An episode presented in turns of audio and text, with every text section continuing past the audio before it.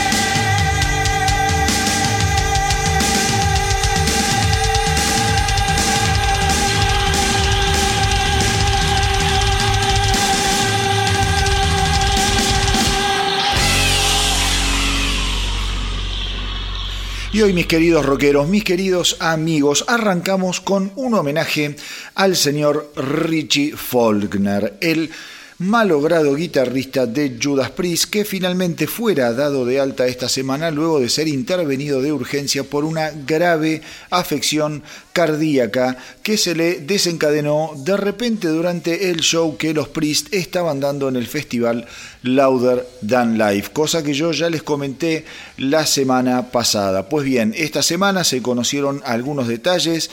sobre lo que fue el episodio y a decir verdad ciertamente es un verdadero milagro que hoy Richie Follner esté entre nosotros. Lo que se supo, lo que se supo fue que la descompensación que sufrió mientras la banda arremetía a todo motor con la canción Painkiller que acabamos de escuchar se debió a una disección en su arteria aórtica,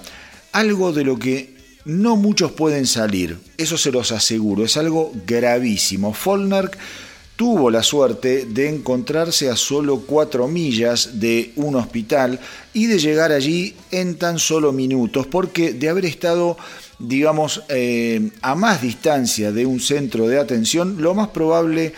eh, es que hoy la historia fuese muchísimo más trágica de lo que en definitiva terminó siendo. La semana pasada, desde el astronauta del rock, le mandamos una gran ola de energía para su pronta recuperación y evidentemente toda esa buena onda junto con la de otros millones de fans de alguna manera le llegó. Esta semana, eh, por otro lado, se conocieron imágenes del momento en el que Follner interpreta justamente Painkiller hasta el final, a pesar de estar sufriendo ya los efectos de la casi fatal disección aórtica que estaba padeciendo. Es impresionante ver esas imágenes porque usualmente... Eh, Richie Follner es un tipo que genera una explosión de energía y movimiento muy pero muy fuertes arriba del escenario y lo que se ve en las filmaciones es básicamente a un soldado mal herido presentando batalla hasta su último suspiro literalmente. Aquellos que estén interesados, que quieran ver las imágenes, pueden eh, hacerlo a través de la página del astronauta del rock www.elastronautadelrock.com. Ahí tengo subidas varias filmaciones desde distintos ángulos, todas filmaciones que fueron subiendo los fans y que yo en algún punto recopilé para que ustedes pudiesen verlas si es que les interesa, porque van a ver claramente, eh, digo, esto que les estoy hablando no es el Richie Follner que nos tiene acostumbrado a andar revoleando el pelo, ir de un lado para el otro del escenario, sino que es un Richie Follner más eh, errático y más, eh, digamos,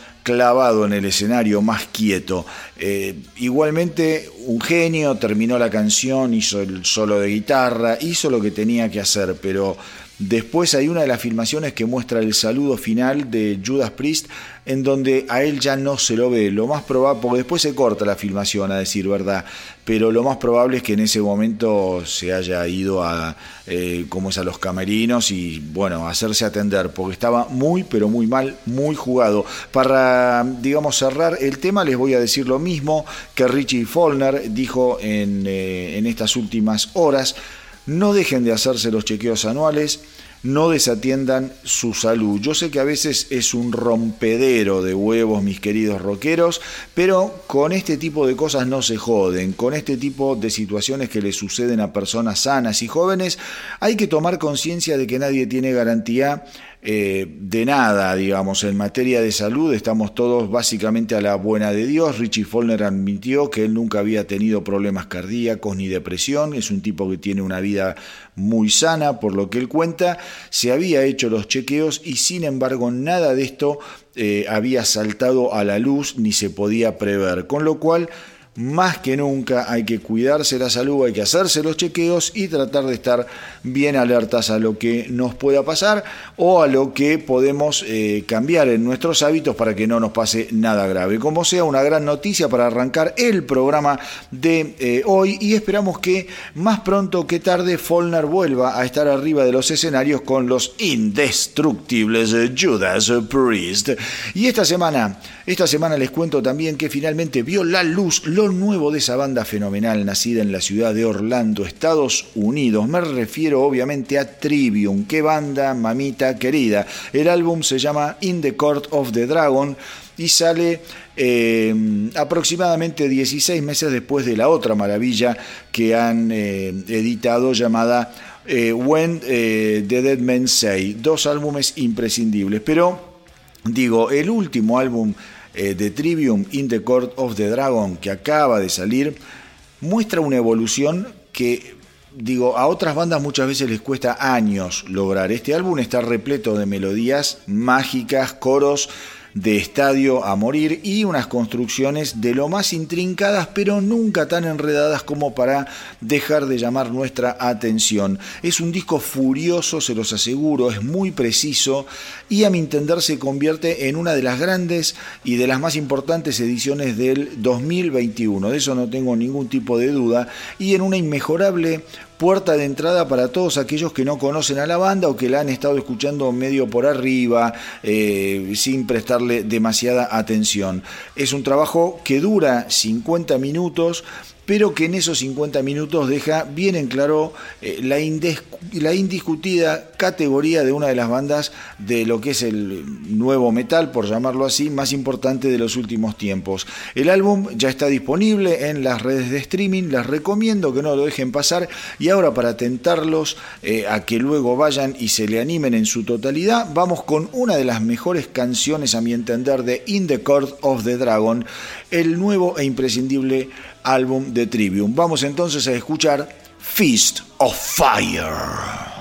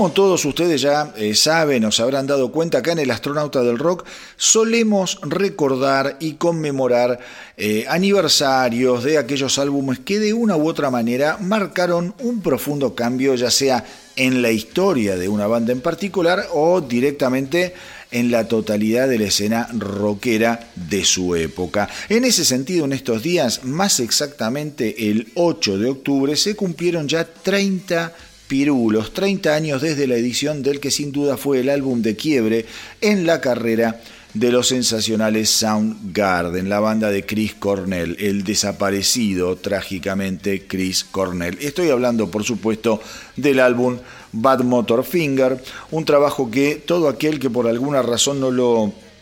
escuchó, no lo haya escuchado, debe hacerlo en forma urgente, porque se va a encontrar además con un Soundgarden a punto caramelo y todavía eran dueños de una crudeza y una densidad que después quizá la fueron perdiendo. A medida que fueron ganando fama, fans y difusión, la propuesta de Soundgarden comenzó, digamos, a ser un poquito más, eh, más límpida, no tan cruda y tan primitiva como eh, se los ve todavía acá en Bad Motor Finger. Eh, como les decía, Bad Motor Finger se va a transformar, se transformaría en el tercer álbum de Soundgarden y todo su proceso de composición también marcó, digamos, una etapa más colaborativa eh, de lo que era la dinámica eh, general de Soundgarden a la hora de encarar un nuevo álbum. La banda venía de sufrir algunos cambios de formación típico en las bandas cuando empiezan, o al menos en muchas bandas cuando empiezan, suelen cambiar sus integrantes, ir y venir, y acá empezaba a delinearse quizá la formación más eh, importante de lo que es la historia de eh, Soundgarden. El resultado fue un disco que por momentos se podría considerar eh, como un hijo de lo que es el metal más psicodélico, si se quiere, por llamarlo de alguna manera. Entendamos, una cosa, ¿no? Para todas estas bandas, qué sé yo, Soundgarden, Alice in Chains, eh, Nirvana, Stone Temple Pilots, Machine Pumpkins, todas las bandas, las bandas grunge, el término grunge eh, fue un término, una palabra impuesta más que nada por la prensa y por las compañías discográficas para tratar de catalogar a lo que simplemente era un nuevo movimiento de jóvenes rockeros talentosísimos y con enormes ganas de redefinir el sonido y la estética de todo lo que eh, se estaba consumiendo hasta la fecha. Bad Motor Finger alcanzó el puesto número 39 de la Billboard, todo un hito para Soundgarden en ese momento. El álbum, como todos aquellos primeros estertores eh, grunge, sería eclipsado brutal y obviamente con la llegada de Nevermind de Nirvana, pero digamos que pasada la efervescencia y ya con la espuma un poquito más baja, el tiempo ubicaría a Bad Motor Finger de eh, Soundgarden entre los álbumes más importantes de aquel mágico 1991, un año en el que todas las estructuras conocidas hasta el momento comenzarían a derrumbarse como si se tratara de un castillo de naipes tratando de hacerle frente a un implacable huracán.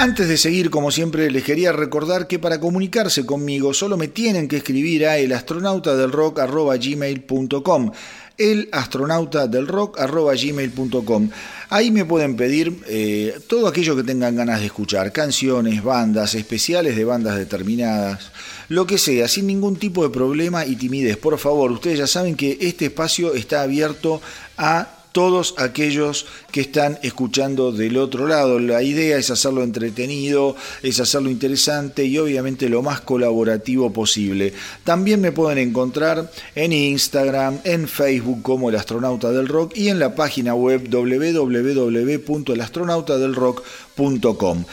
Pasando eh, a la siguiente información, les cuento que ya todos sabemos que el universo rockero está repleto de esas agrias historias de separaciones, esos momentos en el que los músicos ya no tienen eh, mucho más eh, nada que ocultar y por una u otra razón deciden dar un paso al costado, por lo general en formas bastante agridulces y traumáticas. Justamente esta semana viene a cuento todo esto porque Lars Ulrich y James Hetfield estuvieron asumiendo de alguna forma la responsabilidad que ellos tuvieron, eh, digamos, en la salida del bajista Jason Newsted de la banda allá por el año 2001. Una salida que sin duda fue toda una sorpresa y un cimbronazo, tanto para los fans como para lo que fue el nido, el interior de Metallica. Recordemos que Newsted eh, debió bailar con la más fea cuando le tocó eh, digamos,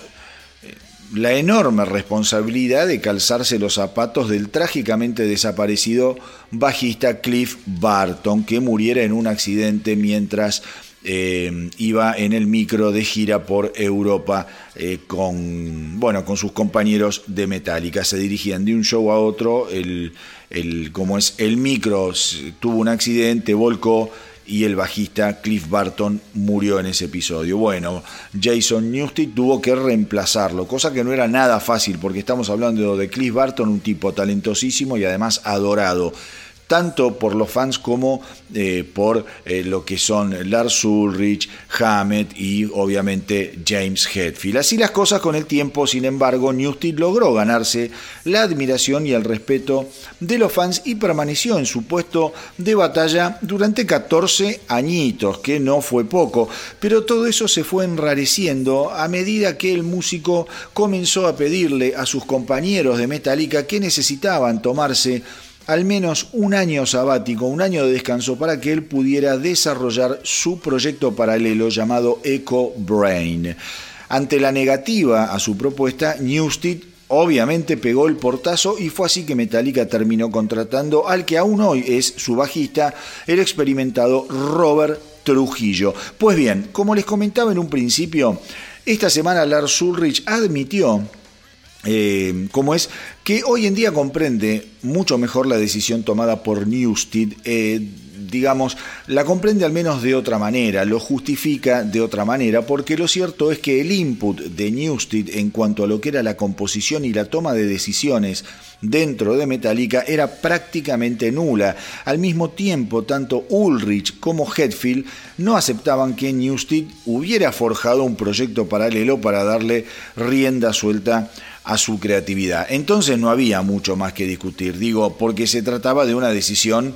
imposible. Vos al tipo no lo dejás ser creativo en la banda, pero tampoco lo dejás formar una banda para que pueda canalizar toda esa creatividad. Digo, era un callejón sin salida. Otra cosa que Ulrich y Hetfield no podían asimilar eh, justamente era el hecho de que Newsted hubiera tomado la decisión él mismo de abandonar la banda. Ulrich confesó que en aquel entonces solo podías irte de Metallica si nosotros te ordenábamos que te fueras, eh, dijo Ulrich. Finalmente el baterista también acepta que hoy, 20 años después de aquel momento traumático, es capaz de comprender y aceptar los motivos que llevaron a Jason Newsted a dar un paso al costado.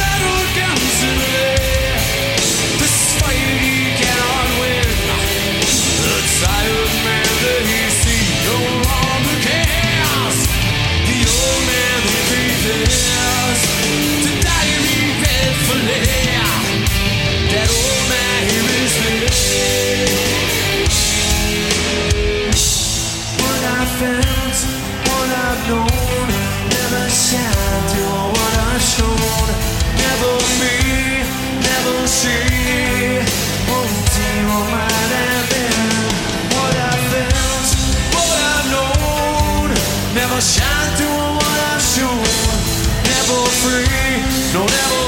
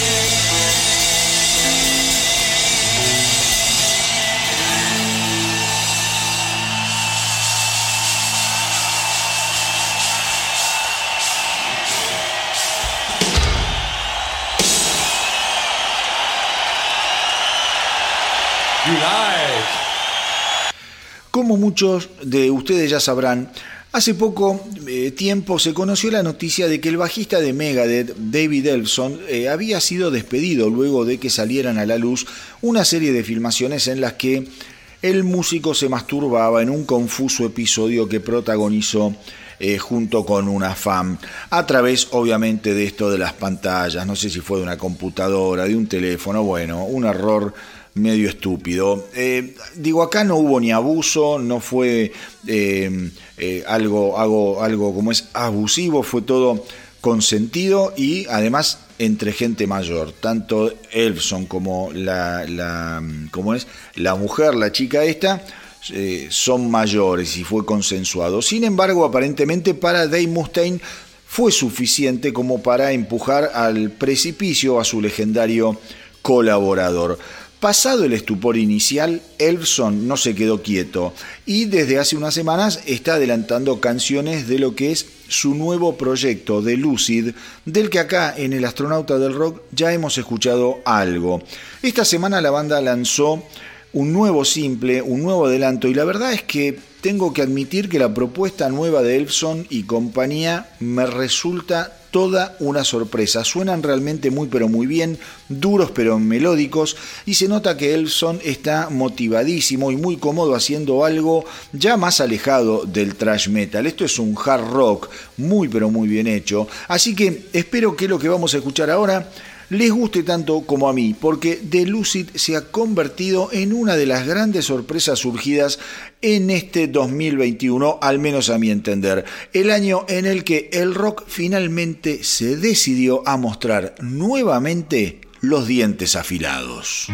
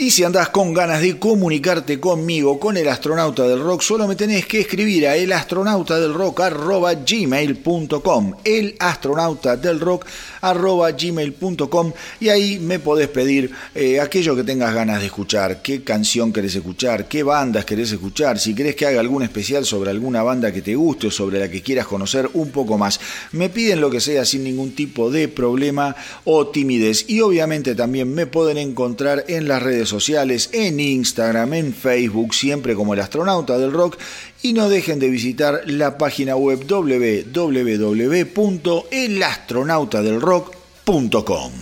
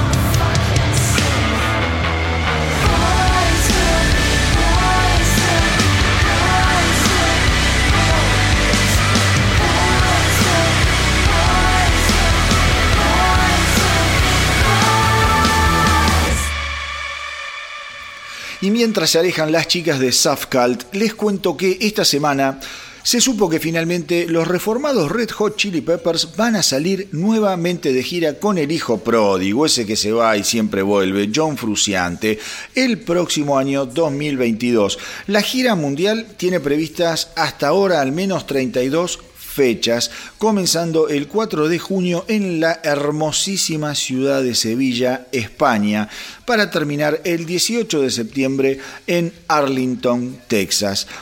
Esta sería entonces la primera gira de la banda desde el regreso del conflictivo guitarrista que pegó el portazo y volvió ya en dos oportunidades, lo que se dice un verdadero afortunado de la vida. Como sea, la vuelta de Fruciante despierta muchísimas expectativas a todo nivel, obviamente las giras y eh, digo, más allá está decir que está todo bien con las giras, pero la monada está muy intrigada y ansiosa sobre si la banda va a dar a conocer nuevas canciones. Seguramente lo harán, seguramente estarán pensando en empezar a sacar simples y en sacar un álbum. De eso yo no tengo ninguna duda, porque esta formación de los Rejo Chili Peppers es la formación que la gente más adora, añora y disfruta. Una noticia, a mi entender, eh, espectacular por donde se la mire, porque yo es una banda que amo, ya los vi, mm, creo que sí, tres veces, dos veces los vi con Fruciante y una vez con el último guitarrista, Klinghoffer, eh, un guitarrista a mi entender también maravilloso, pero que evidentemente estaba ocupando un lugar que el resto de los Rejo Chili Peppers siempre atesoraron y disfrutaron más con John Fruciante, que esperemos al menos esta vez haya vuelto en forma definitiva.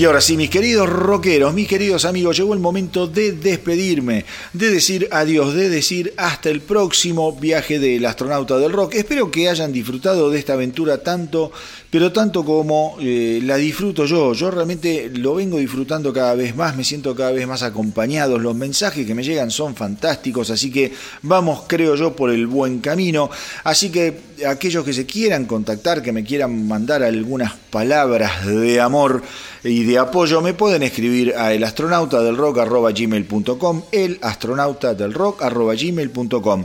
y obviamente me pueden buscar en las redes sociales, como les digo, me buscan en Instagram, me buscan en Facebook y me visitan también la página web www.elastronautadelrock.com. Y hoy, hoy me quiero ir escuchando eh, una colaboración entre dos viejos amigos, dos grandes socios que hicieron de las suyas allá por finales de la década del 70 y comienzos de la década del 80. Estoy hablando del guitarrista Bernie Marsden y eh, el cantante David Coverdale. Para aquellos que no están al tanto, de, la historia de estos dos grandes músicos, eh, los dos coincidieron durante eh, lo que considero yo los años de oro de Whitesnake, que fueron esos años iniciales, ¿no? que, mm, arrancaron a finales de la década del 80 y hasta eh, del 70, perdón, como del 80, del 70 y hasta inicios de la década del 80, ya cuando después eh, David Coverdale decidiera cambiar a prácticamente todos los integrantes de Whitesnake para rodearse de un puñado de músicos geniales, pero que terminaron siendo solo piezas intercambiables de una maquinaria excepcional que aún sigue girando y grabando, que es justamente Whitesnake. Como sea, como sea, a lo largo de los años, eh, David Coverdale y eh, Bernie Marsden lograron sostener su relación y mm, fue así que en el año 2014 se juntaron para hacer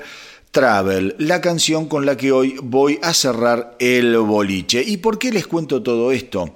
Les cuento todo esto porque esta semana además se supo que Bernie Marsden, em, digamos, estará lanzando un nuevo álbum el próximo 26 de noviembre. El álbum se va a llamar Chess y seguramente estará, como siempre, a la altura de un artista de una envergadura y una raigambre, eh, raigambre blusera de escala monárquica. Este tipo pertenece eh, a la monarquía del blues, del hard rock, del rock. Son esos tipos que tienen perfil bajo, pero eso no quiere decir que no estén en lo más alto del Olimpo rockero. Así que mm, espero que les guste y que disfruten a full esta gran canción que es Travel y como siempre les digo, no dejen hacer eh, correr la voz para que nuestra tripulación no pare de crecer. Por mi parte, no mucho más. Los espero en el próximo capítulo de El astronauta del rock. Espero que estén muy, pero muy bien. Cuídense mucho, mucho, mucho. Los abrazo a la distancia y que viva el rock.